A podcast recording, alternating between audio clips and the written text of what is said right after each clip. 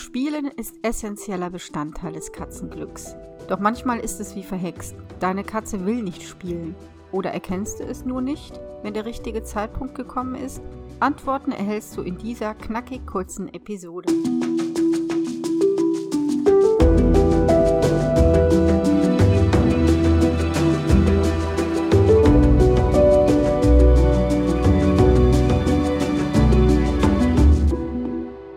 Katze Podcast. Ich bin Katja Henop, deine Expertin fürs Katzenwohl.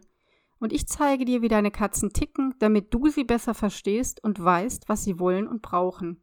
Für ein harmonisches und glückliches Miteinander.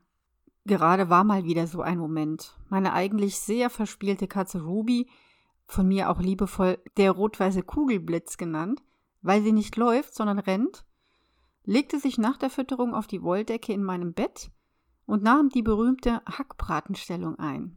Beine eingeknickt und Pfötchen unter den Körper geschlagen, das Köpfchen aufrecht. Klar, so kann man mal liegen, vor allen Dingen dann, wenn es etwas zu beobachten gibt. Gab's aber nicht.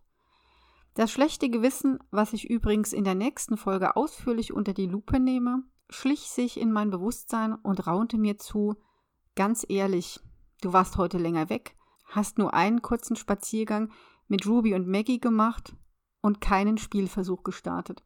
Stimmt, schuldig. Und an der Körperhaltung meiner Ruby konnte ich erkennen, dass sie keineswegs schläfrig war, sondern eher notgedrungen diesen Platz aufgesucht hatte. Es war ihr schlichtweg zu langweilig. Offenbar konnte sie auch das draußen nicht locken. Schließlich sind es keine 20 Grad mehr und die Grashüpfer sind auch kaum mehr zu finden. Also war ich gefragt. Und ich bemühte mich, wirklich. Die Feder unter der Decke, die Angel in der Luft, die Schnur um meine Knie gewunden.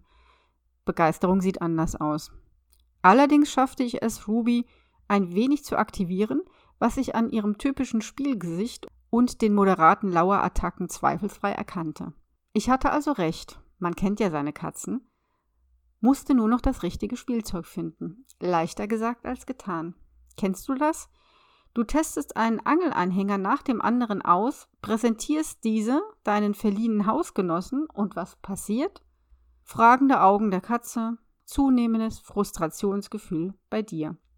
Als erfahrene Katzenverhaltenstherapeutin lastet natürlich ein ganz anderer Druck auf mir. Das musste doch zu schaffen sein. Und ich schaffte es tatsächlich. Wie? Indem ich einen Knisteranhänger etwas modifizierte. Ich knüpfte einen Streifen Backpapier, die nachhaltige Sorte, zusätzlich an die Schnur. Das kannte Ruby noch nicht. Die Verwandlung meines bis dahin erwartungsvoll dasitzenden Rotschopfs war fulminant. Wie verwandelt stürzte sich Ruby auf das knisternde Etwas und ich konnte sie damit in den Garten lenken. Maggie im Schlepptau. Und dort ging es ab. Mein rot-weißer Kugelblitz raste und sprang wie eh und je und powerte sich so richtig aus. Jetzt liegt sie ganz entspannt auf einem ihrer Lieblingsplätze. Zwei Tipps möchte ich dir auf den Weg geben. Erstens.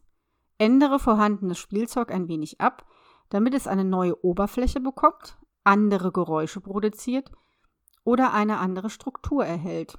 Das sorgt für Abwechslung und führt damit zu Spielerfolg. Zweitens. Lerne die Körperhaltung deiner Katzen zu deuten, damit du weißt, in welcher Stimmung sie sich befinden und was sie brauchen.